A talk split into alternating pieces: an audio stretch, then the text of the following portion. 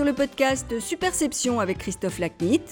Vous pouvez également retrouver le blog et la newsletter sur le site superception.fr.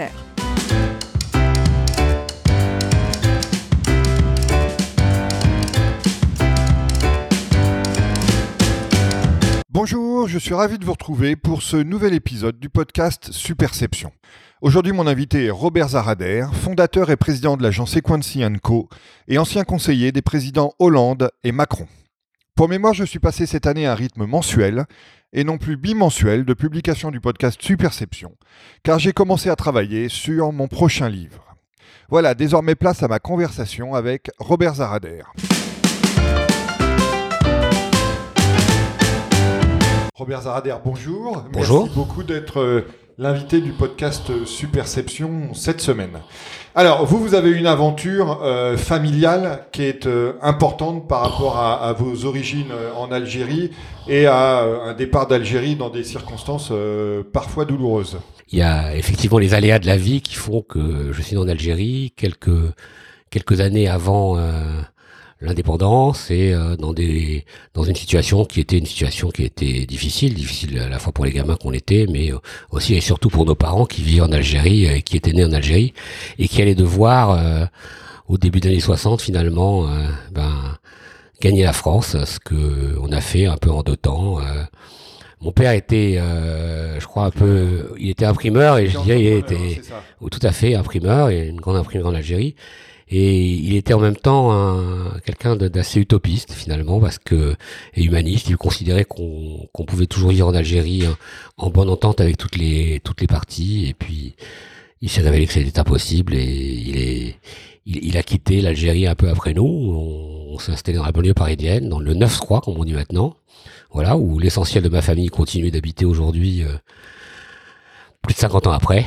Euh, voilà, j'y ai fait l'essentiel de mes études. Euh, je suis allé euh, au collège, euh, au lycée, puis à l'université aussi dans le dans, le département, et, et j'ai continué donc de, de, de, vivre euh, la vie de ce département avant euh, finalement d'avoir une une carrière professionnelle en trois temps un premier temps d'universitaire, enseignant à l'université, un doctorat en économie de la santé, euh, la direction d'un gros labo de recherche pendant quelques années en économie industrielle et économie publique. Labo dont, si j'ai bien compris, euh, une des originalités était son ouverture sur le monde de l'entreprise.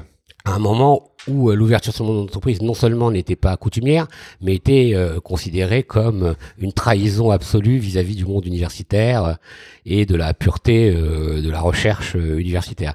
Donc on était quand même les, les vilains petits canards à l'époque, ce qui n'a pas empêché euh, un grand nombre des gens qui sont passés dans ce labo bah, de faire des carrières universitaires ou des carrières politiques euh, euh, tout à fait euh, hors du commun ou des aventures professionnelles euh, exceptionnelles. On a un garçon qui est aujourd'hui le, le grand patron de l'Opéra de Vienne. On, on a eu plusieurs députés, des grands profs. Donc euh, c'est vrai que Jean-Hervé Lorenzi qui, vous, Lorenzi, qui qui a été avec euh, à Matignon avec qui était euh, à Matignon avec Cresson qui qui est- qui est- au- au-delà d'être mon directeur de thèse, qui est un, un ami extrêmement proche, euh, voilà, Dominique Meyer, Joël Toledano, enfin des, des, des- plein de personnes qui ont euh, Julien Drey, qui, ont eu des carrières très Dont très variées, très diversifiées. Donc deuxième partie de carrière, c'est Deuxième euh, partie de carrière, c'est euh, avec le roi le- de la défense. avec le roi de la défense, Christian Pellerin, un petit d'abord séjour en- dans une banque d'affaires euh, avec mon ami Olivier Pastré, et puis euh, j'ai rejoint le groupe euh, Sari, qui était à l'époque le, le très très grand promoteur français, et en particulier euh, de la défense, avec un quelqu'un à sa tête qui était un visionnaire, qui avait beaucoup beaucoup de qualités, quelques défauts aussi, qui lui ont valu quelques quelques soucis, mais euh, quelqu'un avec- dont je suis resté très très proche, qui était euh, je crois qu'il est encore aujourd'hui un, vrai visionnaire de ce que peut être la, ville, l'urbanisme, avec un, talent que je, dont je connais peu de personnes euh, euh, dotées euh, à ce jour, et ça reste un grand monsieur. Et donc c'est à l'occasion de, de, de l'expression des problèmes que vous évoquez il y a quelques instants que vous avez aussi découvert le, le monde de la communication, de la communication de crise. Christian Pellerin avait vous, euh, un, un talent, je crois, c'était que euh, il n'avait aucun a priori sur euh, les gens qu'il recrutait. Donc il a recruté des universitaires dont il a fait des patrons d'entreprise, des gens qui étaient plutôt des chercheurs dont il a fait des communicants, euh, voilà. Et moi, il m'a demandé à un moment donné de m'occuper à la fois de la diversification du groupe dans l'audiovisuel, les télécoms, et euh, de m'occuper de la communication au moment du lancement du CNIT. Donc j'ai découvert la, communication et euh, quand j'ai quitté le, le groupe, euh, j'ai créé une première structure de communication qui s'appelait Edra, EDRA. Les deux premières lettres des prénoms, de, mes fils, Voilà, Edouard et Raphaël. Et euh, même ça a une signification en grec, puisque c'est une signification a posteriori, son post-rationalis, ça, ça, veut, ça veut dire aussi la, à la fois la chaise et la chair, la chair, la chair d'université. Mais je l'ai appris après, hein, je veux dire. voilà, j'ai créé Edra et, euh, effectivement, Christian Pellerin a été aussi mon premier client parce que il est rentré dans une période de, de crise assez fréquente dans, dans son groupe sur diverses diverses opérations et, et il m'a fait la confiance de me les, me les confier et donc j'ai aussi appris sur le sur le tas mais au plus haut niveau très vite la, la communication de crise. Et puis aujourd'hui je suis encore dans ce dans ce secteur d'activité. J'ai bien écrit par BBDO qui a racheté Edra donc vous avez oui, oui BBDO a racheté Edra je patron au bout de quelques années de BBDO Corporate, l'activité actuelle de BBDO. Puis j'ai rejoint une autre structure du groupe, TBWA Corporate en l'occurrence, dont je suis devenu vice-président pendant quelques années avant de recréer ma propre structure Econtienco il y a maintenant 11 ans. Qu'est-ce que vous avez appris euh, sur ce fil de l'universitaire au monde de l'entreprise, à l'entrepreneuriat euh, par vous-même? J'ai appris euh, à la fois de l'université au-delà de l'entreprise, de la proximité à Christian Pellerin, puis euh, de mes aventures euh, d'entrepreneur personnel, d'abord euh, l'intérêt de l'éclectisme, c'est-à-dire que il faut savoir sortir des, des, habitudes, sortir des sentiers battus, aller chercher des collaborateurs finalement que d'autres n'attendraient pas, aller chercher des, gens avec qui faire des bouts de chemin qui peuvent apparaître comme pas nécessairement les, les, personnes vers lesquelles on irait euh, spontanément. J'ai fait des bouts de chemin avec deux, deux personnes qui là sont disparues, euh, l'un et l'autre, Patrick Delme, qui était un formidable euh, communicant dans le monde du corporate, et Christophe Lambert, qui était un très grand publicitaire, et j'ai beaucoup appris auprès de l'un et l'autre. Et l'un et l'autre étaient un peu décriés dans leur monde respectif, c'était c'était pas des gens qui correspondaient aux, aux, normes classiques de ces métiers, mais je crois que c'est aussi avec des personnalités comme les leurs qu'on apprend beaucoup. Alors, vous avez également des activités extracurriculaires. Donc, il y a euh, l'écriture euh, de plusieurs livres, et puis il y a le think tank euh, Valeur Culture que vous avez créé. Ce qu'on essaie de faire à, la fois au niveau de, l'agence, Equantienco, et moi à titre plus personnel, c'est j'ai toujours gardé l'idée qu'il fallait continuer de créer des ponts entre tous ces mondes, le monde de l'entreprise, le monde académique et le monde de la communication. Et quand euh, on peut parler de valeur culture par exemple, l'idée c'est de prendre un sujet, un sujet donné sur lequel on n'a pas euh, nécessairement ni, ni, client ni développement euh, économique à réaliser, mais on se dit sur ce sujet-là, on peut aujourd'hui créer une vraie une vraie réflexion qui permette de lier euh, ben, les politiques euh, culturelles, le rôle des entreprises et euh, le monde académique, parce qu'il y a beaucoup beaucoup de choses qui se font, notamment dans les universités, pas seulement dans les grandes écoles, et qui mériteraient d'être beaucoup mieux exploitées, partagées, développées. Alors ça commence à être un peu le cas dans certains domaines, mais ça reste assez assez assez exceptionnel.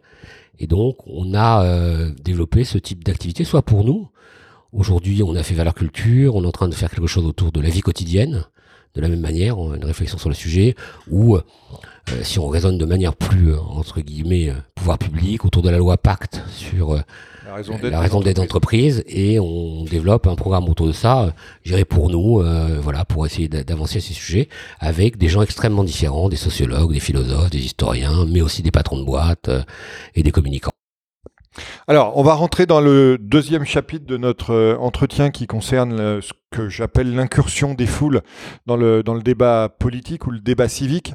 Alors, on s'aperçoit qu'avec la révolution euh, numérique, sociale et mobile, aujourd'hui, euh, ça égalise en gros toutes les opinions de, toutes les personnes. Sur les réseaux sociaux, l'avis euh, d'un profane ou l'opinion d'un prix Nobel a le même poids. Et de temps en temps, l'avis du profane peut avoir davantage de poids à travers sa viralité si elle est exprimée de manière plus émotionnelle que, que l'opinion du prix Nobel.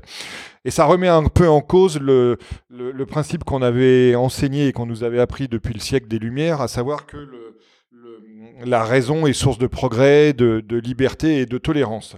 Alors je voulais savoir, un, si vous êtes euh, d'accord avec la caractérisation que, je dresse d'une des conséquences de la révolution numérique, et deux, quel regard vous portez sur cette évolution? D'abord, je voudrais dire que mon sentiment, euh, bien évidemment, il y a exactement ce que vous dites si on fait une photographie à l'instant T, mais mon sentiment, que c'est une, une dérive qui est progressive. C'est-à-dire que euh, il y a déjà 10, 15 ans, euh, presque 20 ans, on peut considérer qu'a commencé à apparaître euh, dans nos sociétés quelque chose qui pouvait s'apparenter à l'émergence d'un tribunal de l'opinion. Et d'une manière ou d'une autre, parce que progressivement, les sociétés savantes étaient disqualifiées, les politiques étaient de moins en moins écoutés, mais c'est déjà il y a 20 ans. On, va parler tout à l'heure de, de l'article que vous avez publié il y a, il y a 11 ans, qui est aussi assez euh, cohérent avec cette thématique. Voilà, et donc du coup, il y a ce, ce, ce déclin euh, finalement de toutes les, les forces qui pouvaient apporter euh, un regard plus politique, plus souvent conflictuel, plus controversé, et euh, on s'est euh, de plus en plus enclin à considérer que ce qui primait, c'était ce tribunal de l'opinion qui jugeait euh, avant les juges, qui jugeait avant la raison. ce qui s'est passé aussi, c'est que ce tribunal de l'opinion, il a pris d'autant plus de force que le monde s'est digitalisé, c'est-à-dire que la, la, façon finalement de partager, d'exprimer, de diffuser les opinions s'est accélérée dans un monde de plus en plus numérique.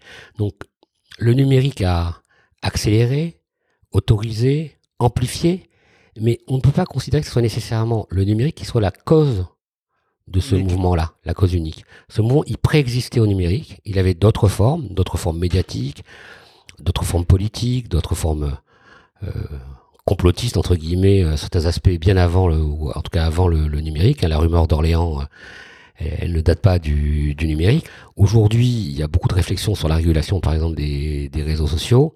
Je crois que ce qui importe, au-delà de la régulation des réseaux sociaux et ce qui est entretenu sur les réseaux sociaux, c'est d'essayer de travailler sur les raisons qui font que la post-vérité, comme on le, on l'appelle maintenant, vous parliez du, registre euh, finalement des vérités qui sont maintenant des registres non pas factuels et réels, mais des registres émotionnels.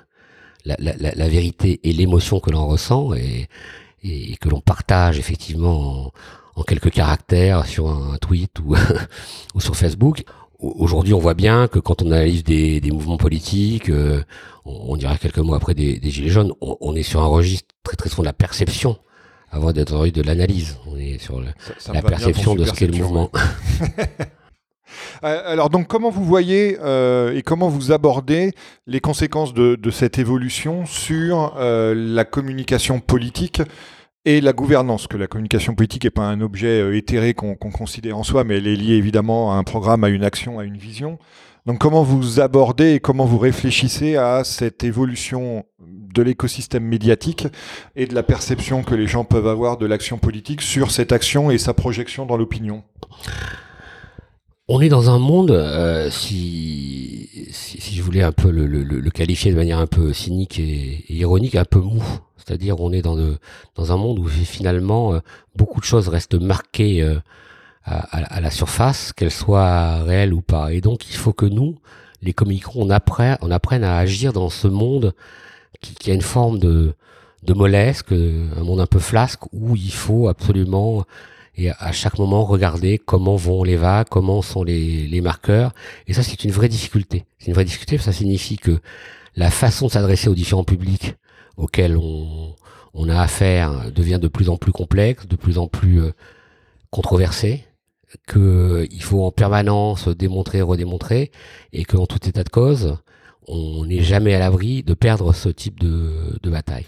Donc il faut avoir de l'humilité, et malgré tout, si on veut euh, avoir quelque chose qui soit un fil conducteur de, de l'action, faire le pari de l'intelligence, c'est-à-dire faire le pari de l'intelligence des gens auxquels on s'adresse.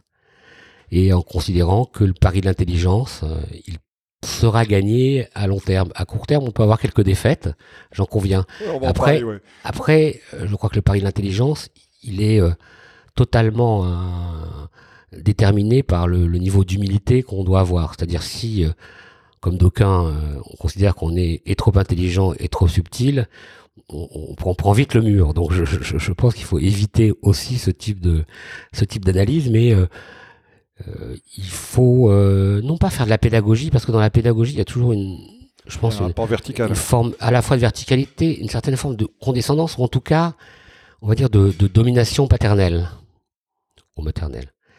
Et, je crois qu'il faut sortir de ça. Ce qui, est important, et, de ce point de vue-là, je pense que euh, d'aucuns commencent à le comprendre, plus que la pédagogie, c'est la transmission. C'est quelque chose de beaucoup plus euh, horizontal, de beaucoup plus culturel, et la transmission qui passe par l'éducation, mais qui passe pas seulement par l'éducation, qui passe aussi par euh, les relations familiales, les relations professionnelles, elle est absolument essentielle aujourd'hui au fonctionnement des sociétés. Et je crois qu'il faut remettre de la, de la transmission, il faut remettre de la tradition, dans une certaine mesure, la tradition orale.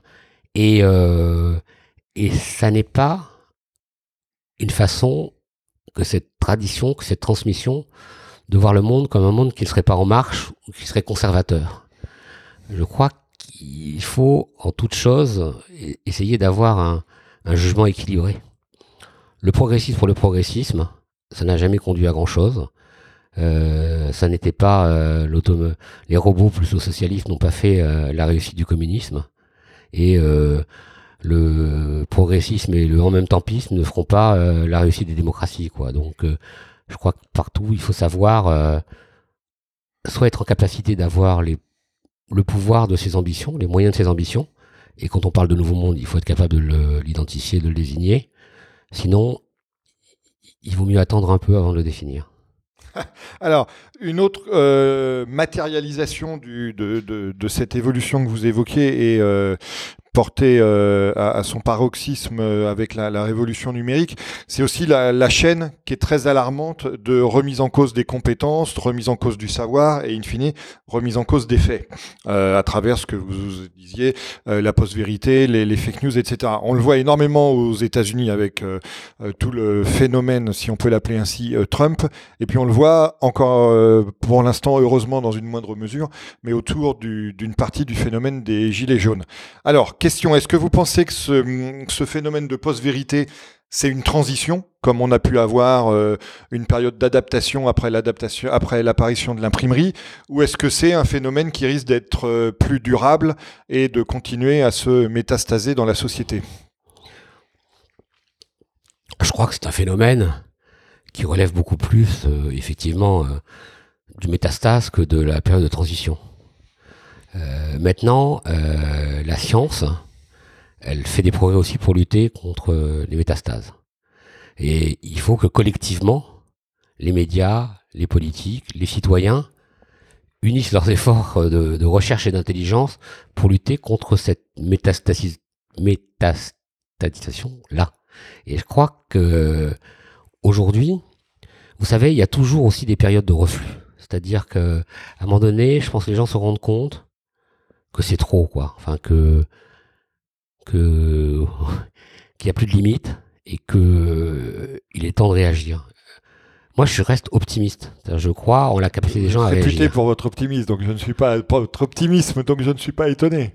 oui, je, je suis réputé pour mon optimisme, mais en tout cas, je, je, je pense que euh, je, suis de ceux qui pensent que euh, l'action euh, peut, euh, peut aider au changement, que la réflexion doit précéder l'action, c'est toujours mieux, et que, euh, en l'occurrence, sur ces sujets-là, euh, je crois pas que, par exemple, comme c'est souvent évoqué aujourd'hui, on en fait le procès, les journalistes et les médias seraient, par essence, ouverts à la diffusion de ces métastases. J'y crois pas une seconde. Et je n'y crois pas, même pour les chaînes en continu je pense que c'est une façon de voir les choses qui est erronée. Le problème, c'est que effectivement, les gens qui regardent les chaînes en continu, on n'a pas délivré de mode d'emploi, de, de, la lecture, de la vision, tout ça. Il y a une part de responsabilité des médias, mais pas seulement des médias, de l'école, de la culture. Et donc, de ce point de vue-là, je suis optimiste sur la capacité à changer les choses. Alors, dans cet optimisme, je, vais me faire l'avocat du diable, étant moi-même un optimisme aussi, ça va être un nouveau rôle pour moi, mais c'est ça qui est intéressant dans, cet entretien. Euh, les hommes politiques, qu'on va dire traditionnels, aujourd'hui sont accusés, euh, à tort ou à raison, pour euh, leur supposé échec de politique et aussi en partie de temps en temps pour leur comportement.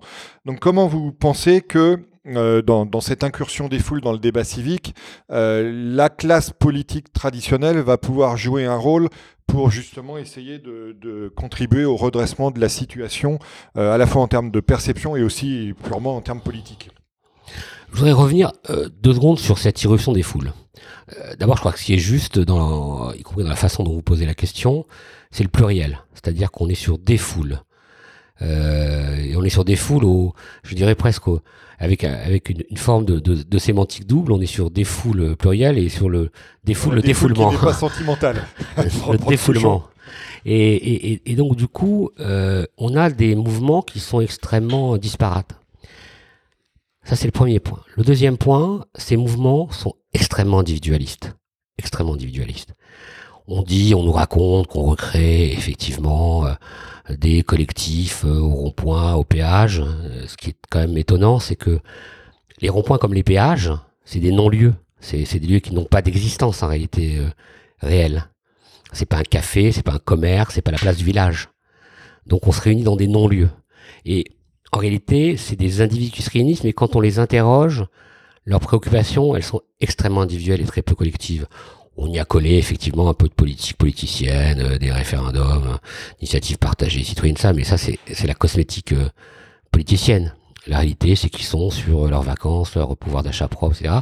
Et très peu sur des sujets euh, collectifs. Ça, c'est le premier point. Donc, on a non seulement des foules extrêmement disparates, mais finalement, euh, beaucoup, beaucoup de, de micro-individus qui, chacun, y vont de leurs sentiments, de leurs émotions. Et, et que ça, c'est extrêmement difficile à comprendre et à gérer par n'importe quel type de, politique. Les politiques doivent apprendre quelque chose qui est absolument euh, essentiel, et dans une certaine mesure, paradoxalement, l'un des premiers à l'avoir compris, en tout cas à l'avoir euh, fait de manière extrêmement intelligente, c'est Emmanuel Macron, mais Emmanuel Macron, ministre de l'économie et des finances.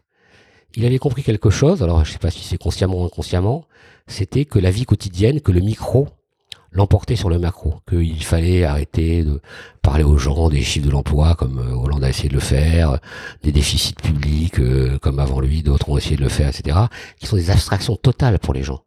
L'inversion de la courbe du chômage, quand vous avez votre beau-frère, votre gendre, votre fils qui est au chômage, n'a aucun, aucun impact.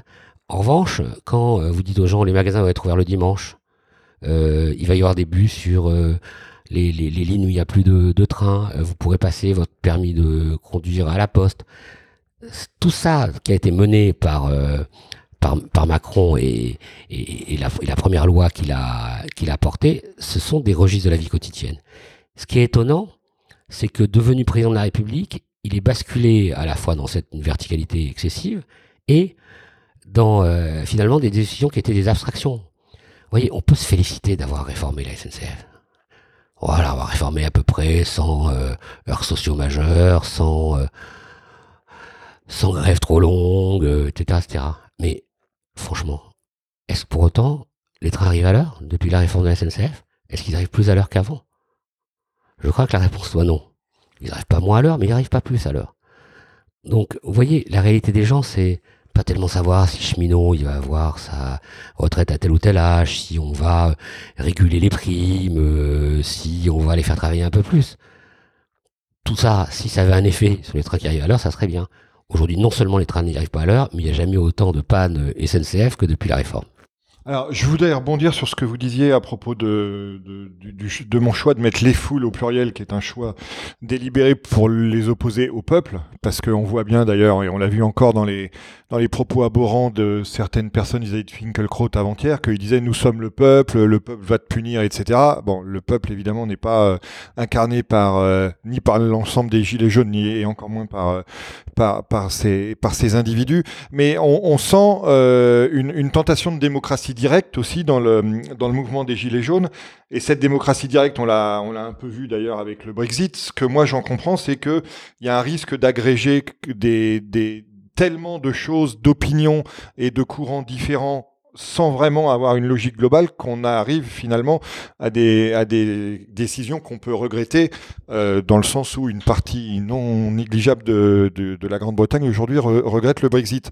Et j'ai l'impression que c'est un peu aussi une mécanique qui a été à l'œuvre dans l'accession d'Emmanuel Macron au pouvoir du fait qu'il était dans cette révolution euh, du paysage de l'échiquier politique français et qu'il était face à une euh, opposition tellement faible ou tellement et ou tellement atomisée que ça lui a créé cette, cette opportunité. Donc quel, quel euh, regard vous avez aujourd'hui sur cette dynamique ou cette envie de démocratie directe et comment vous la traduisez en termes de gouvernance et de communication politique? Alors je vais prolonger la, réponse euh, à la, question aussi précédente sur euh, le rôle des politiques dans ce monde qui, change. Donc d'abord je pense que les politiques devraient se préoccuper beaucoup plus euh, du micro que du macro et d'être beaucoup plus présents sur les choses du terrain. Que la difficulté d'Emmanuel Macron et la difficulté des politiques aujourd'hui, c'est d'avoir arbitré sans cesse entre de la verticalité et de l'horizontalité, alors que la seule chose qui puisse fonctionner, c'est le système le système qui lie la verticalité et l'horizontalité, parce qu'il y a effectivement des versions verticales dans la fonction présidentielle, mais il y a le besoin d'horizontalité. Quand euh, les politiques euh, considèrent que les corps intermédiaires ne servent à rien, que les élus locaux sont des personnages secondaires, que le mouvement euh, Prenons en marche n'est pas réellement créé sur le terrain, ou en tout cas est très peu très peu existant, que les autres mouvements le, Parti socialiste, euh, le, je parle pas du Parti communiste, les LR, etc., ont de moins en moins de, militants et que on considère que les corps intermédiaires servent pas à grand chose, c'est certain que euh, la mécanique finalement conduit presque naturellement à une forme, on va dire, sinon de confrontation, en tout cas de, mise en face à face entre les peuples, l'opinion et, euh, et les gouvernants. voilà. En plus, si vous ajoutez ce que vous avez décrit, c'est-à-dire euh, un peu un, un raz-de-marée sur la politique traditionnelle et politique traditionnelle, euh, avec l'arrivée des, marcheurs, des députés en marche, euh, du gouvernement et d'Emmanuel Macron, tout ça fait que cette mise en, avant de l'opinion du peuple ou des peuples face aux politiques c'est un risque majeur. C'est-à-dire, c'est le risque où il n'y a pas de régulation. mise en avant, d'ailleurs. C'est une mise en abîme et mise en avant. Et par ailleurs, c'est, alors, euh, je, sais que quand je l'ai expliqué à, diverses reprises, ça n'est pas nécessairement bien pris par mes, mes amis d'En Marche, mais, c'est une forme de populisme. Le, populisme n'est pas en, soi euh, une, une, version euh, qui pourrait être d'extrême gauche ou d'extrême droite. Le populisme est, à un moment donné, une forme de méthode de gouvernance. Et il faut faire très attention parce que cette confrontation à, l'opinion directe est une forme de populisme. C'est une forme qui, finalement, est aussi une menace pour les démocraties, même si on peut appeler ça, euh, pour certains, de la démocratie directe ou participative. Donc il faut veiller à cela.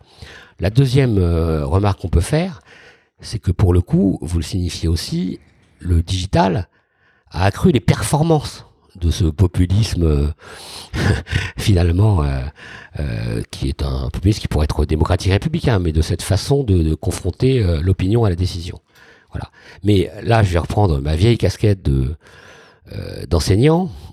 On, apprenait, et je crois pas que ça, je que ça n'a jamais été démenti, et ça avait été vrai aussi bien quand on faisait de l'économie marxiste ou de l'économie libérale.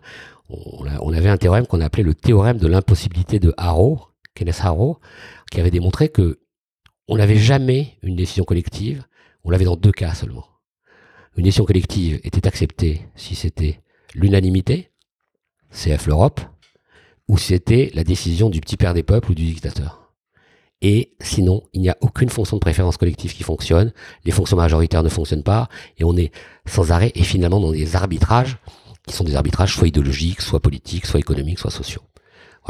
Et donc les politiques n'ont jamais intégré cette euh, dimension et, cette capacité finalement à euh, un moment ou à un autre, surtout quand on est élu avec des bases électorales relativement euh, faibles en surface et même si on est élu de manière tout à fait démocratique et républicaine, il est bon de, de construire des coalitions. C'est-à-dire que il faut savoir composer, ça signifie que probablement un peu de proportionnel dans, dans les assemblées est importante, que la représentativité, elle ne fonctionne que si les gens sont représentés. Alors, il y a un autre élément qui contribue à, à l'apparition de ces foules euh, qu'on évoque ensemble, c'est le, le, morcellement et la fragmentation infinie euh, des médias, qui est là aussi euh, favorisé par le, numérique, le, social et le mobile, étant donné qu'aujourd'hui, le coût de diffusion, de production et d'accès à l'information est, quasi nul. Donc on peut créer autant de médias, j'en suis une illustration, est-ce que Superception ne me coûte quasiment rien Il y en a qui le font avec des objectifs et des ambitions différentes de, de Superception, et toujours est-il que par rapport à une époque où il y avait quelques médias, on peut penser aux trois chaînes de télévision, mais même sans remonter aussi loin, qui créaient des expériences et des partages d'informations commun. Aujourd'hui, on n'a plus ce sens euh, commun. Et euh, quand, on parle des marques, euh, moi j'explique toujours qu'il n'y a plus de public. Aujourd'hui, quand on dit le grand public, il n'y a plus de public. Il y a un amoncellement de public dans l'espace civique ou dans l'espace citoyen. Il y a ce que j'appelle cet amoncellement de foule. Donc, comment vous pensez que ce phénomène peut être géré et quelle est un peu la nouvelle grammaire que les, que les politiques doivent apprendre à utiliser pour opérer dans cet écosystème? D'abord, je pense que c'est une grammaire importante de, de la conviction. C'est-à-dire que on a le sentiment que les convictions suivent les opinions, qu'elles sont à la remorque d'eux. Euh, je, je, ne crois pas que ça soit la bonne solution. La bonne solution reste qu'il y ait encore des convictions politiques, qu'il y ait des débats politiques. Et là aussi, quand on fait le pari de l'intelligence, les gens se déterminent par rapport à ces convictions, c'est des débats. S'il y a des débats d'idées, c'est qu'il y a des idées. Et les gens sont intéressés par les idées. Ils n'en sont pas porteurs tous, mais ils sont intéressés par les idées. Je pense aussi on vit aujourd'hui une forme de, misère de notre temps. C'est-à-dire, est-ce que vous êtes capable aujourd'hui, vous, de me dire euh, qu'est-ce qui correspond au débat entre euh, euh, le fort et Castoriadis, entre Sartre et Aron, hein, entre Revel et, et Edgar Morin aujourd'hui Là, vous avez cité deux de mes héros intellectuels que sont Aron et Revel. Donc, je peux vous parler d'Aron et Revel, ça, c'est pas un problème, mais j'en vois pas l'équivalent aujourd'hui, on est d'accord. Voilà. Et, vous voyez, il y a quelques jours, ou semaines, à peine deux semaines, Libération voulait euh, faire une interview, euh, c'est un peu sur le, monde des idées. Elle a fait un, une interview croisée entre Alain Touraine et Edgar Morin. La somme des deux âges fait à peu près 190 ans, quoi. Donc, euh, il y a un sujet, quoi. Il y, a, un sujet. Aujourd'hui, on a on a sans doute les philosophes qu'on mérite, mais on voit bien qu'on a des commentateurs. On a euh, des gens qui, euh, effectivement, sont forme des, espèces de greffiers de la pensée. Mais est-ce qu'on a une pensée nouvelle, construite? Je pense que ça, c'est une difficulté aux États-Unis, dans une certaine mesure, et d'ailleurs beaucoup plus dans le monde de la droite et le monde libéral. Euh, les faucons de, Bush, les Wolfowitz et, les autres, avaient construit une pensée, une pensée qui n'est pas celle que je partage, mais ils avaient construit quelque chose sur euh, voilà. Et aujourd'hui, euh, ni dans le camp social-démocrate et encore moins dans le camp euh, euh du, en même temps, c'est-à-dire et de gauche et de droite, parce que je crois qu'il y a une confusion aussi sur les doctrines. Et de gauche et de droite, c'est une doctrine en soi, donc il faut la définir, la concevoir. Alors on nous annonce un livre d'Ismaël Emelien bientôt, peut-être qu'on va découvrir ça, mais il faut la concevoir. Et de gauche et de droite, c'est pas un petit peu de gauche et un petit peu de droite. ça n'a rien à voir. C'est, on n'est pas dans, c'est pas de la cuisine. On n'est pas dans euh, la, la, politique Robert Val. Hein, donc, euh, on n'est pas dans une balance qui doit équilibrer les, les deux. D'ailleurs, ils sont pas nécessairement équilibrés. Mais en l'occurrence, on, on souffre de l'incapacité doctrinale aujourd'hui des politiques et au-delà des politiques d'une partie des intellectuels. Et quand on lit le mouvement des, des, des, Gilets jaunes, on voit bien que ce qui le, le structure, ça n'est absolument pas les catégories dans lesquelles on est habitué, les catégories sociologiques classiques, la lutte des classes, l'analyse marxiste, l'analyse social-démocrate. C'est les petits contre les gros. On n'est pas euh, les CSP+, contre les moins, les, les classes laborieuses, comme dirait Macron, euh, contre les méchants capitalistes. Non, on est des petits contre les gros. Dans les petits, il y a des patrons, il y a des infirmières, il y a des des, des, des, artisans, il y a des ouvriers, il y a des cas de moyens, euh, voilà. Et, cela, ça modifie totalement les capacités d'analyse et des politiques et des observateurs. Et c'est ça qu'il faut essayer de, de, transcender. Et derrière les, petits contre les, gros, il faut inventer les catégories, les idées qui vont avec ce type de pensée. Alors, il y a un autre phénomène qu'on qu observe dans, dans, les fruits de la révolution numérique, c'est l'instantanéisation j'ai réussi à le dire, de, euh, des, des, médias, des perceptions, etc.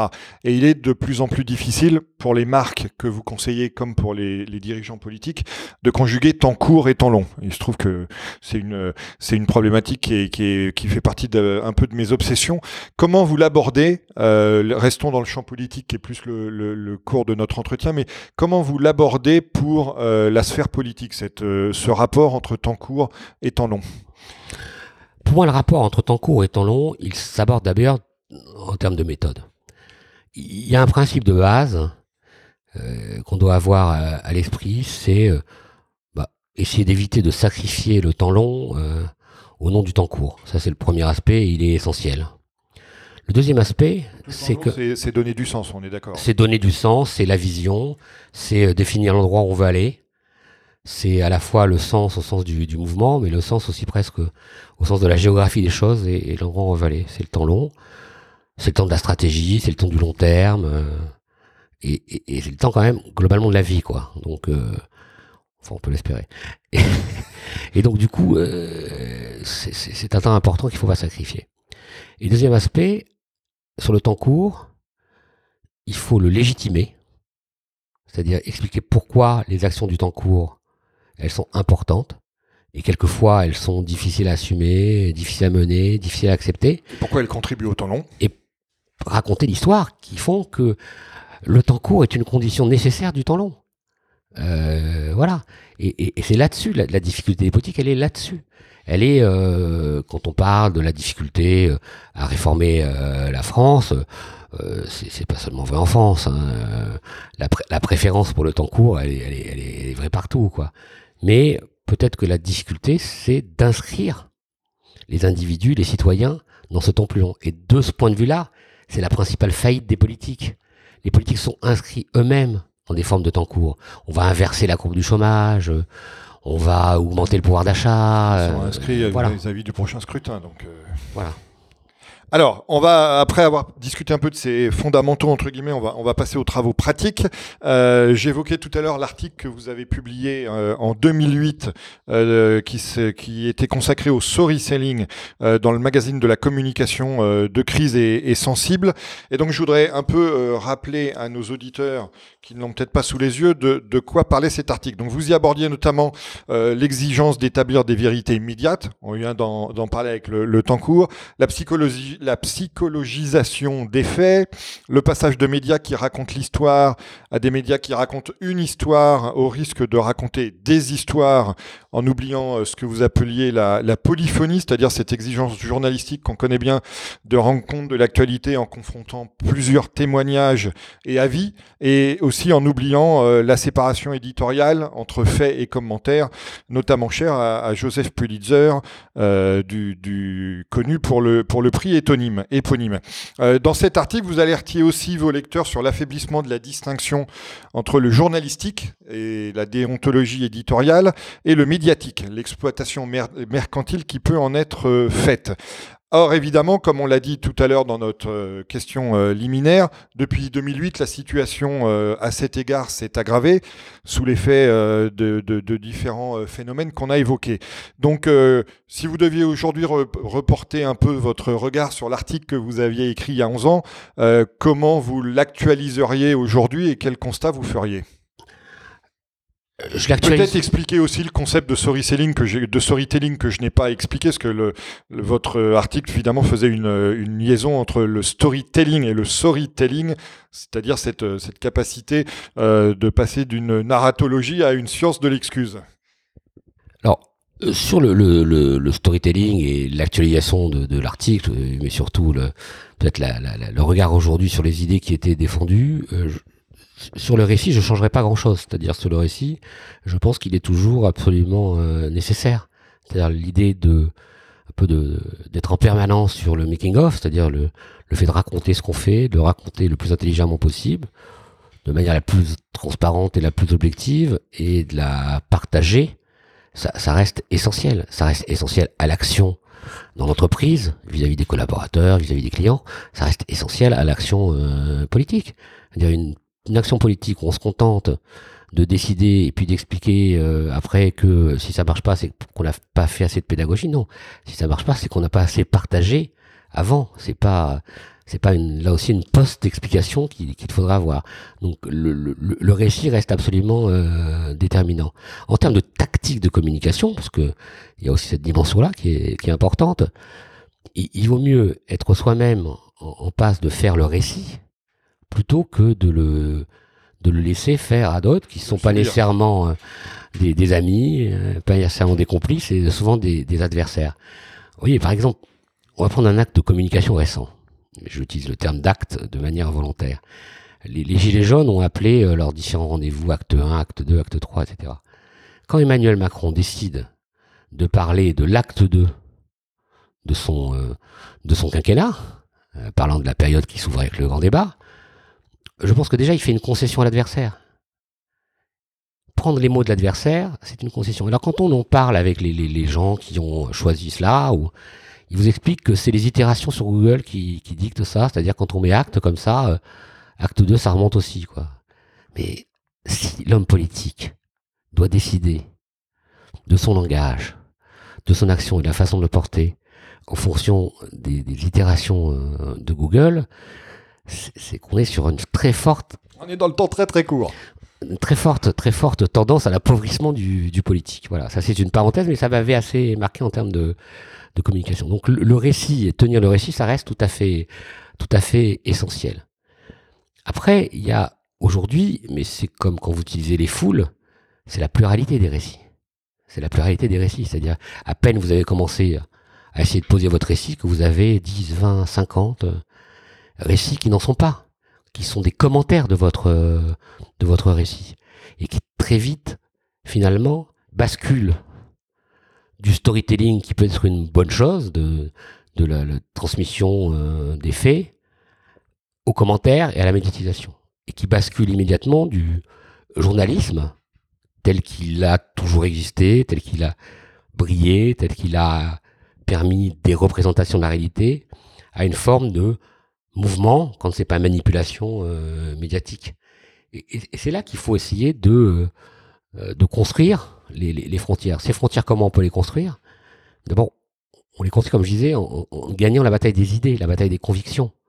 Le récit, à un moment donné, il exprime des convictions d'action, il exprime des convictions d'idées, il exprime la façon dont on veut mener euh, une entreprise, un pays, une action. Et c'est là-dessus que se gagne la, la bataille. C'est là-dessus que s'emportent des majorités, des majorités qui peuvent être courtes, des majorités qui peuvent être temporaires, mais c'est là-dessus qu'on gagne les choses. Et notre métier, aujourd'hui, il est dans la capacité à faire en sorte que ce parcours entre le court terme et le long terme, cette euh, valeur d'usage du récit, elle soit réelle, que ce soit pour l'homme politique, le chef d'entreprise qu'on sert. Dans ce contexte, quel, euh, quel, rôle et quelle mission vous voyez pour les journalistes euh, à l'avenir? Les journalistes ont une responsabilité extrêmement importante sur la relation aux faits. Et je crois que déjà, il faut revenir à la relation aux faits. Et la relation des faits. Et la relation des faits, voilà. Et, je crois que c'est euh, déjà la, la, la, première des bases. Qu'après, il y ait une forme euh, de journalisme un peu différente, qui soit, euh, elle, interprétative, qui soit dans le commentaire, etc. Mais il faut déjà, pour que le commentaire soit légitime, être en capacité de décrire, de présenter les faits tels qu'ils sont. Je crois que c'est aussi une difficulté aujourd'hui que de que de faire en sorte qu'on ne soit pas tout de suite emporté vers euh, vers le commentaire parce que c'est peut-être ça qui est euh, qui est le plus euh, le plus marchand et, et, et, finalement le plus bankable dirait-on. Ça signifie que il y a aussi à avoir une vraie révolution culturelle au niveau de la demande. Parce que on peut toujours s'en prendre aux chaînes en continu, à à des chaînes qui sont fait des, des espèces d'organes d'influence euh, russes ou, ou autres. Euh, mais euh, mais s'il y a une demande pour ça, c'est plutôt ça qui est embêtant. Quoi. Donc il faut aussi cultiver le consommateur d'informations. Il y a un enjeu éducatif, un enjeu culturel, et qui est de moins en moins rempli, on peut le dire, de moins en moins rempli. C'est pas parce qu'il y a des tonnes d'émissions de décryptage, de zapping ou autre, que pour autant on décrypte réellement l'actualité. On va euh, parler maintenant de, des, deux derniers présidents que euh, vous connaissez bien. Donc, euh, vous êtes l'ami et vous avez été le, conseiller de François Hollande pendant l'essentiel de son quinquennat. Alors, pour l'anecdote, on en parlait avant d'enregistrer, mais vous êtes quasi hypermnésique. Donc, il se trouve que quand vous avez rencontré François Hollande par l'entremise de Julien Drey, vous lui avez récité la composition de l'équipe de rugby de, de Tulle, ce qui n'est pas donné à, tout le monde au-delà des, murs de, la ville en question. Donc, ça l'a apparemment assez impressionné. Euh, donc, euh, on vous attribue aussi l'invention euh, de l'oxymore, du magnifique oxymore président normal, que je crois vous avez identifié suite à la lecture d'un article de BHL sur, les, sur la théorie des deux corps du roi et sur le fait que la présidence de Nicolas Sarkozy allait être un peu la, la dernière présidence correspondant à une vision plutôt mystique ou immanente de la, de la fonction. il se trouve que dans votre esprit, et vous allez me dire si je trahis euh, ce que vous pensiez. Vous, quand vous parliez de présidence normale, euh, vous évoquiez plutôt une forte proximité avec euh, les, Français, dont vous avez d'ailleurs parlé au début de notre entretien assez longuement, et que ça a été traduit pour plutôt une présidence banale, plutôt qu'une présidence proche des Français. Donc comment vous analysez ce glissement de sens entre l'inspiration de départ et euh, la réalité de ce qui a été perçu? Alors, euh, on m'a souvent posé la question. Alors, le président normal, c'est François Hollande qui a trouvé la, formule, mais moi, j'ai plutôt amené à, la réflexion qui a permis euh, cette formule, et effectivement, la maïotique. Et, fait la maïotique, effectivement, et, à travers notamment cet article de, de BHL. D'abord, quand on pose la, question, parce que maintenant, vous savez, que le le recul, tout le monde considère que c'était une très mauvaise idée, qu'elle a, qu'elle a nuit à François Hollande, etc. J'ai une réponse simple. Oui, il a été élu. Il a gagné. Bah oui, je sais bien. Voilà, donc ça c'est déjà une partie de la, une partie de la réponse. Euh, voilà. Après, euh, cette vision de la présidence normale, elle avait deux aspects. D'abord, elle avait le premier aspect que vous signifiez, bien évidemment, et ce n'était pas une présidence banale, c'était justement de, une dimension d'oxymore, c'est-à-dire de, de, la, la, présidence n'a rien de normal. Et, et donc, une présidence normale, c'était une présidence qui aurait permis euh, euh, de conjuguer, ce qui, a été difficile pour François Hollande, mais ce qui est aussi difficile pour Emmanuel Macron, verticalité et horizontalité. L'un et l'autre ont souffert d'ailleurs de, mots inverses, mais malgré tout de, mots qui sont cette difficulté à, gagner les deux, les deux batailles de la verticalité et de l'horizontalité. Dans certaine mesure, Ségolène Royal a déjà entamé ça avec les dimensions participatives. Donc, euh, d'abord, il y avait cette dimension d'oxymore. Euh, voilà, après, on, a fait euh, du président normal et, et, François Hollande y a aussi contribué parce que le problème n'était pas d'aller se déplacer en train ou, prendre la pluie sans parapluie pendant les discours. Voilà, donc c'était pas ça, mais mais mais voilà, c'est un, oxymore et il y avait la volonté de, justement de mettre en, en, opposition, en opposition ces, deux mots. Après, il y a un deuxième aspect. Qui, qui est plus cynique et tactique. François Hollande, il avait deux adversaires. Il avait un premier adversaire qui s'appelait Dominique Strauss-Kahn et, dans une certaine mesure, Dominique Strauss-Kahn, il avait toutes les caractéristiques d'un président. Mais la suite a démontré, il avait aucune caractéristique de la normalité. Donc, président normal, pour aller à la bagarre avec Dominique Strauss-Kahn, c'était une bonne formule. Finalement, la bagarre n'a pas eu lieu pour les raisons euh, euh, qu'on a, qu'on a tous en tête. Et deuxième aspect, il devait après rivaliser avec Nicolas Sarkozy. Nicolas Sarkozy est tout sauf un président normal. Et d'ailleurs, ce que je dis n'est même pas subjectif, parce qu'il a pu être un bon président sur beaucoup de sujets, Nicolas Sarkozy. Moi, je ne suis pas du tout, du tout un anti-Sarkozy primaire. Je trouve que euh, en, en 2007, il fait, y compris sur le plan des idées, une campagne qui est intéressante, euh, en défendant des idées libérales, il va chercher des intellos, euh, il, il, finalement, il crée un consensus autour de trois idées, de trois idées fortes sur le travail.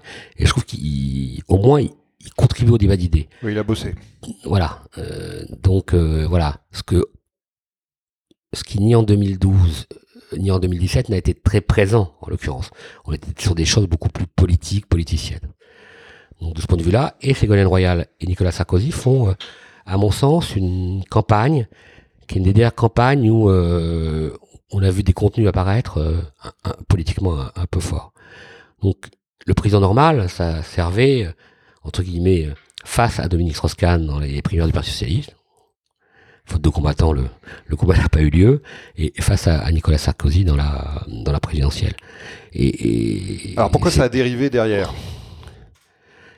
Pourquoi ça a dérivé derrière? Parce que je pense qu'il y a eu la difficulté de trouver le bon équilibre entre euh, la dimension euh, régalienne, euh, présidentielle, et l'horizontalité, voilà, et que une dimension régalienne présidentielle, elle ne doit pas conduire à s'enfermer à l'Élysée, à s'éloigner du terrain, pour des raisons d'ailleurs différentes, parce que sans doute François Hollande avait une notion du terrain, élu local à diverses reprises, président de, conseil général, il, avait cette cette fibre peu chiracienne du, terrain qui, peut dépasser la Corrèze. Euh, Emmanuel Macron n'avait jamais été élu et donc, euh, mais l'un et l'autre ont souffert ou souffrent, même si on peut espérer qu'Emmanuel Macron euh, en sorte, de l'enfermement, de l'éloignement du terrain, de l'éloignement des Français. Je, je, me permettrai pas de, tenter des jeux de mots dont euh, François Hollande est friand, mais euh, si, si j'essaye de résumer ce que moi je perçois du problème, c'est que vous, vous aviez fait de la présidence normale un signal fort, et qu'en fait, derrière, elle a été réduite aux signaux faibles projetés par Hollande. Et du coup, évidemment, ça a créé un disconnect assez majeur. Par Hollande, peut-être en partie, mais mais aussi, et je crois que ça c'est un, mal qui, qui, qui, existe dans les deux cas de figure, et pour Emmanuel Macron et pour François Hollande, ils ont eu énormément de difficultés à construire des collectifs cohérents, pour des raisons euh, opposées. Euh, François Hollande par surplus de politiques politiciens, d'équilibre, de région, de, synthèse, de synthèse, de, de sous-partis, de partis, de, de sous-courants, de courants, etc., etc. Et Emmanuel Macron finalement par l'absence dans un deuxième temps de poids lourd de la politique. Parce que si on raisonne par rapport au premier euh, gouvernement Macron, où il y a euh, Bérou, euh, où il y a Colomb, où il y a Ferrand, et qu'il est obligé de revoir à la suite des, des affaires, c'est plus du tout la même histoire. Hein. Quand vous avez des poids lourds, Le Drian, etc., et un type comme Bérou, Ferrand encore dans le gouvernement, vous avez un centre de gravité qui est déjà un peu plus, marqué, quoi. Et après, pour les raisons évoquées pour Bérou, euh, pour Ferrand, vous êtes obligé de tout bouger, euh, de sortir Goulard, euh, Sarnez, ça, ça, vous déséquilibre aussi le gouvernement. Et, de ce point de vue-là, l'un et l'autre ont eu ce problème de collectif. on va dire trop de trop de joueurs de, de seconde division chez Hollande et pas assez de professionnels chez Macron. Alors après, avec Macron, vous faites la transition pour moi. Euh, on passe à la présidence jupitérienne. Donc qu'est-ce que la présidence jupitérienne inspire à l'inspirateur de la présidence normale? Bah, C'est la suite normale. Euh, les Français ont reproché à François Hollande deux choses, principalement, ou les analystes. Euh, une qui est totalement fausse, parce que moi je l'ai vécu d'intérieur, ça serait qu'il ne décidait pas, qu'il vous voyez dans la décision, pas du tout. Du tout. François Hollande a pris beaucoup, beaucoup de décisions. Il a pris des décisions à la Hollande, c'est-à-dire qu'il y a des décisions qui étaient tranchées, d'autres qui l'étaient moins, etc. Mais c'est quelqu'un qui ne reculait pas devant le fait de prendre une décision. Ce qui a été raconté est archi faux. En revanche, ce qui est, en l'occurrence, euh, euh, euh, plus vrai, c'est qu'il a eu du mal pendant un temps à incarner les dimensions régaliennes. Mais là aussi, il faut bien voir que et, Macron et Hollande se sont trouvés, par exemple, sur la situation internationale, en particulier la situation économique en Europe, dans des schémas où ils ont euh, tous les deux peiné par rapport à l'Allemagne, mais pour des raisons complètement inverses.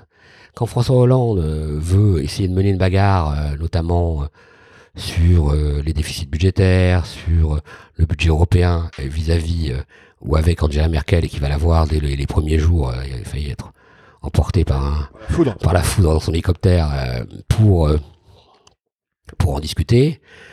Lui vient de sortir une campagne difficile, il commence, ses fondeurs commencent à s'installer, et euh, il est dans un rapport de force très très défavorable. Angela Merkel est très forte en Europe et en Allemagne, et lui, il vient de s'installer. Dans une certaine mesure, Macron, il a subi exactement l'inverse. Il sort plutôt assez renforcé en France, mais Angela Merkel est très faible, et donc il ne peut pas non plus dealer avec elle.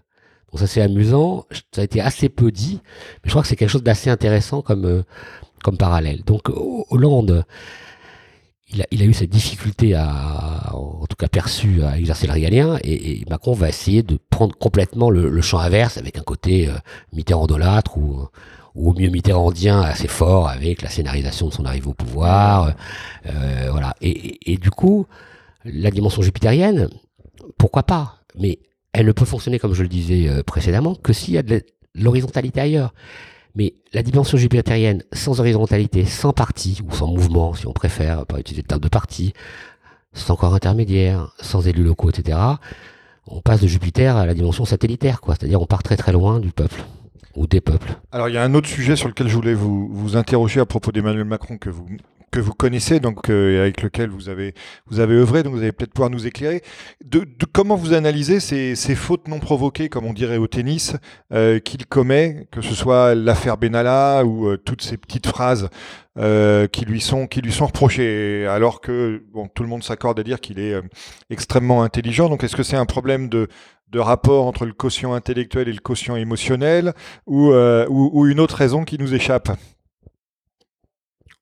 Je voudrais dire d'abord que, euh, euh, en tout cas à titre personnel, je n'ai jamais ressenti euh, l'arrogance d'Emmanuel Macron, son entourage, que beaucoup de gens semblent partager. J'ai jamais ressenti ça. J'ai toujours connu quelqu'un d'assez, d'assez proche, de très spontané, ce qui peut expliquer certaines choses.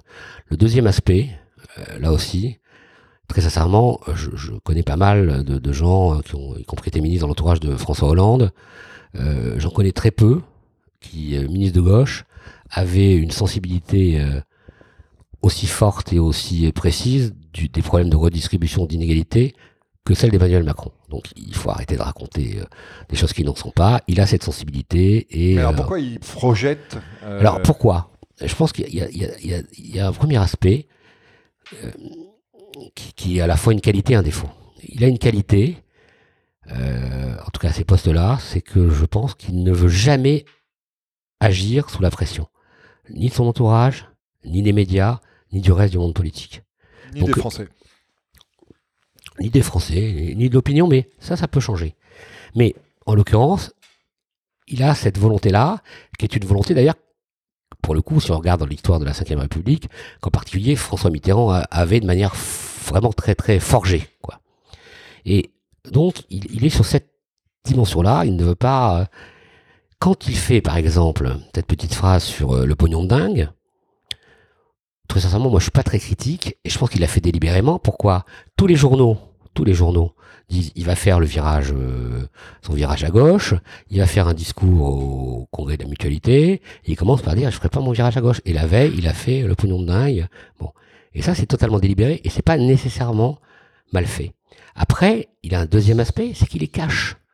Il les cache, c'est-à-dire que à un moment donné, il, dit ce qu'il pense sans, euh, se rendre compte de l'impact médiatique. Traverser la rue, euh, il venait me chercher, euh, voilà. Ça, il les cache.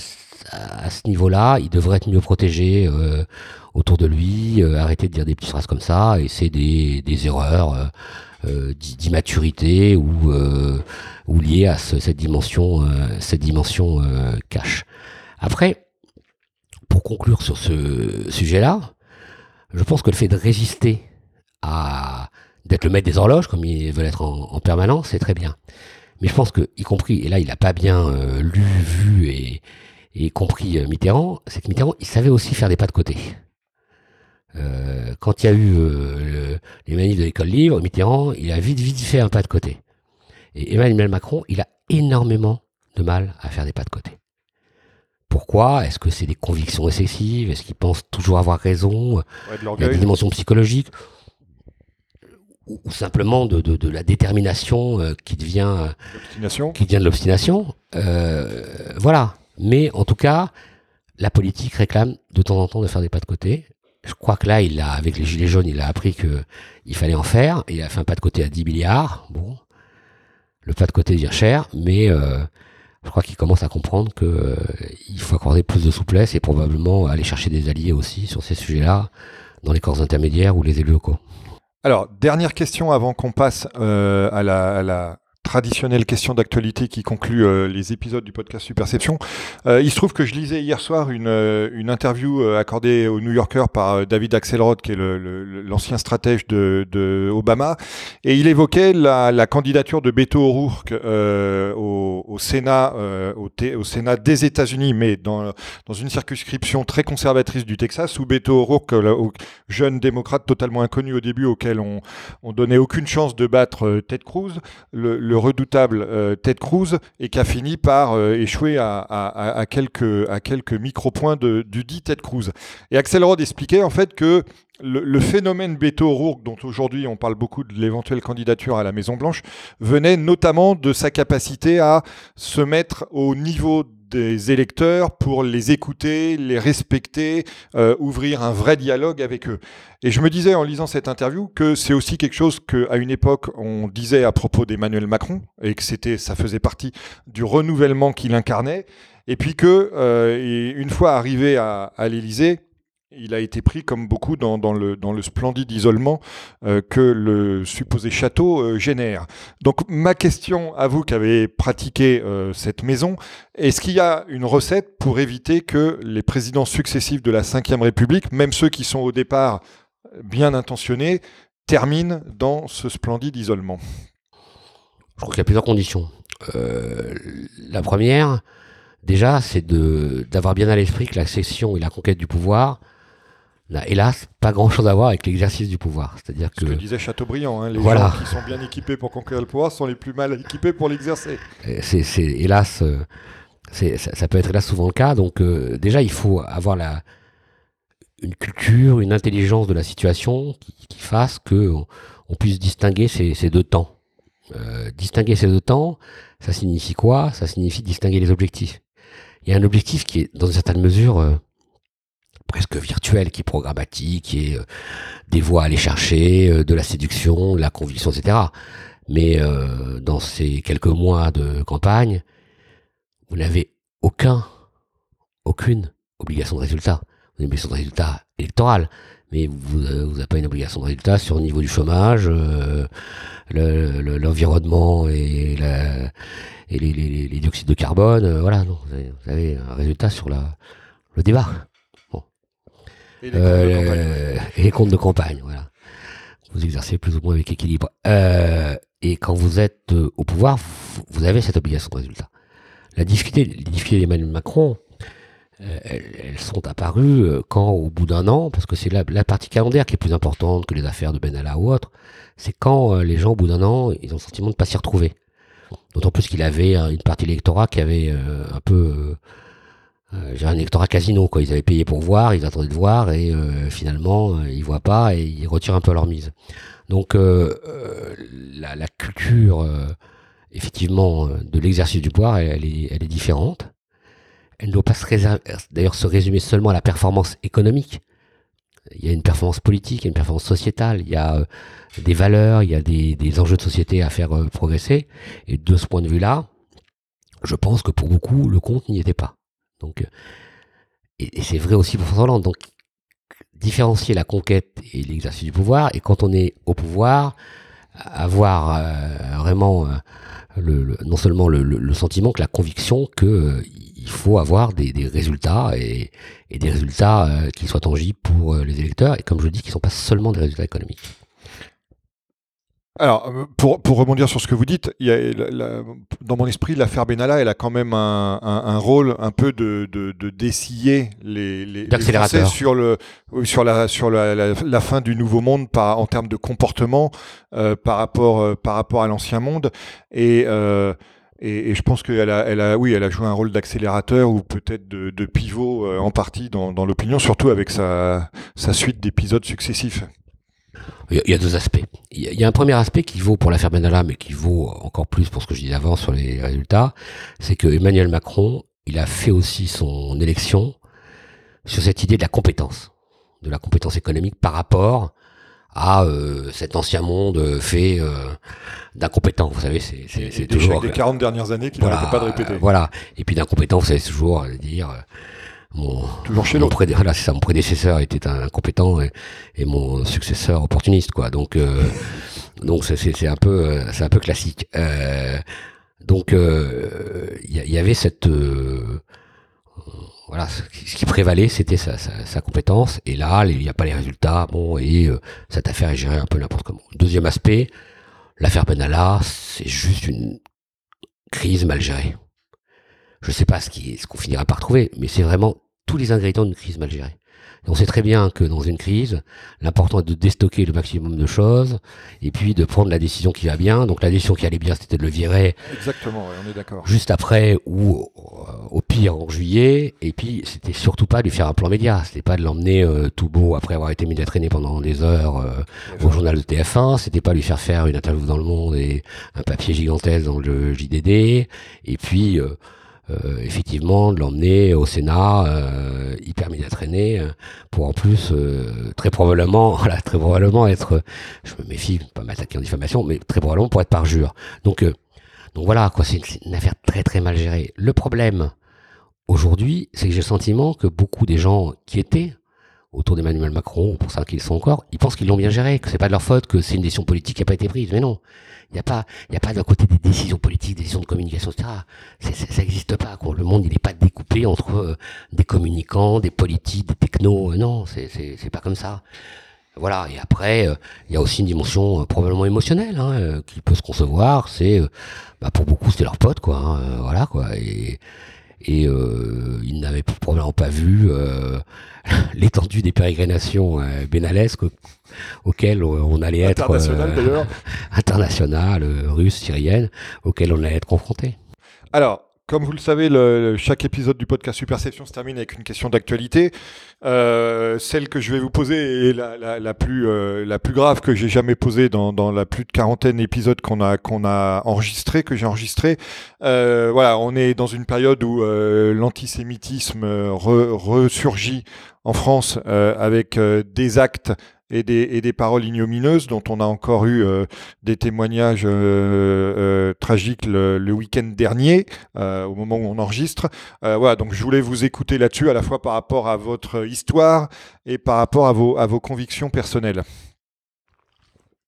Par rapport à mon histoire, c'est quelque chose qui a toujours été très présent. Je suis, je suis juif séfarade, donc j'ai vécu effectivement dans une culture, pas, dans- pas tellement dans la religion, mais en tout cas dans, dans une culture euh, juive forte et, euh, et effectivement dans un historique. Alors moi, je suis séfarade en Algérie, euh, et même si on a des, des- quelques membres de la famille qui ont été déportés, mais qui étaient plutôt en France à l'époque, on n'a pas vécu ce qu'ont vécu d'autres euh, juifs askénazes, mais en l'occurrence, ce que je dois dire par rapport à ces questions euh, d'antisémitisme, c'est que moi j'étais à titre personnel bon, très impliqué dans la création des SOS Racisme avec euh, Julien Dreyer M Désir, et donc c'est des sujets qui me tiennent à cœur. Euh, Aujourd'hui, quand on voit ce qui se passe, et ce qui est vraiment le plus euh, le plus grave, que euh, très franchement, il y ait des antisémites islamo-gauchistes, de l'ultra-gauche, etc. Euh, bon, certains peuvent considérer que c'est une surprise et qui et qui sont ils s'en offusquent aujourd'hui, mais ça n'est pas une surprise et euh, pas grand chose n'a été fait ni par les partis politiques ni euh, dans les dans les dans les mouvements euh, législatifs de sanctions euh, vis-à-vis de ces gens-là. Qu'il y ait des gens identitaires euh, d'extrême droite, euh, pré ou post-fascistes, euh, qui euh, partagent la même haine du juif pour des raisons euh, un peu différentes, euh, plus culturelles et littéraires d'un côté et plus euh, aideuses, euh, on va dire, en- d'importation d'un conflit qui n'a rien à, faire en France, euh, c'est aussi une réalité. C'est pas nouveau. Je trouve qu'il y a une forme d'hypocrisie, c'est qu'il y a un an, presque jour pour jour, puisque c'était au moment euh, des, rendez-vous annuels du, CRIF, il y avait un débat où, euh, y compris au niveau de la majorité actuelle, les choses n'étaient pas claires sur euh, Céline, Maurras, les rééditions, etc. Bon, alors, il faut pas non plus s'étonner, quoi. Il faut pas jouer les vierges effarouchés. euh, il y a, il y a à l'heure. vraiment un une autre sujet. éducation et une culture, voilà. on- voilà, c'est voilà, parce que Céline est un grand écrivain avant d'être un grand antisémite ou inversement, euh, à chacun de, de, de définir son sa, sa hiérarchie. Donc euh, donc ça, ça existait euh, déjà. Ce qui est beaucoup plus inquiétant, c'est quand on regarde ce qu'est le mouvement des gilets jaunes aujourd'hui. Le mouvement des gilets jaunes, c'est quoi Avant tout, Ça a été très bien décrit, bien mieux que ce que je vais dire par beaucoup de géographes, de démographes, c'est ou, ou Avalon, c'est des invisibles qui deviennent visibles. Et quand l'invisibilité devient visibilité, eh ben on, on voit ce qui est visible. Et ce qui est visible, c'est un vrai antisémitisme de masse. Ce qui est visible, c'est un antisémitisme y compris de la passivité. Bien évidemment, on a trouvé euh, au moins un des agresseurs, entre guillemets, verbaux de Finkelkraut, qui est un islamiste salafiste, qui ne veut pas dire d'ailleurs que les deux autres l'étaient pour autant, il y a peut-être un identitaire ou je ne sais quoi. Et donc, il ne faut pas réduire tout ça à l'islamisme et au, salafisme, mais ce qui est, ce qui est, ce qui est sidérant, c'est les gens autour, qui regardent ça et qui pratiquement applaudissent. Voilà, c'est la passivité qui est grave.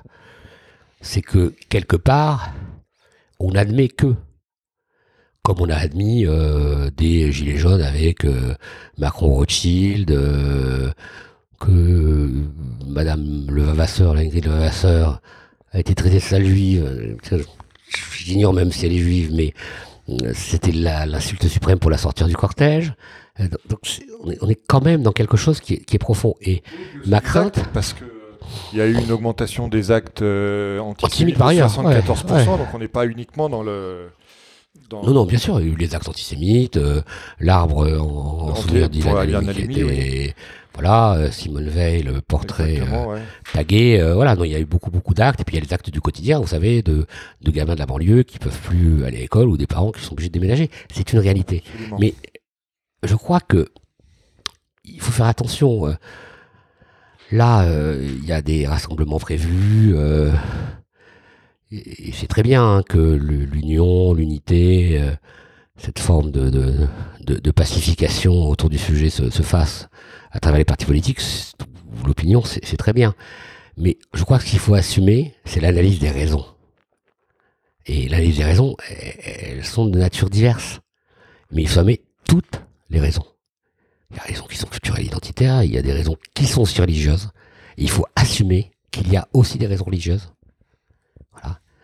il y a eu euh, 13, euh, 13 euh, juifs euh, assassinés au cours de ces trois dernières années. voilà, c'est c'est pas des bouddhistes qui sont venus avec des kalachnikovs les exécuter quoi. Donc, donc, donc, il faut assumer l'analyse de toutes ces, ces raisons et elle ne se résume ni à l'importation du conflit euh, israélo-palestinien, ni euh, à des élateurs euh, du Führer ou de Louis-Ferdinand Céline, et, pas plus que à de, des néo-nazis qui seraient présents auprès de tel ou tel type de, de, de groupe politique. Voilà. Donc il faut analyser toutes les raisons de manière intelligente. Bah, écoutez, c'est sur ce rappel ô combien utile que euh, nous allons conclure notre conversation à laquelle je vous remercie Robert infiniment d'avoir participé. Merci à vous. Merci d'avoir suivi cet épisode du podcast Superception. Vous pouvez également retrouver le blog et la newsletter sur le site superception.fr.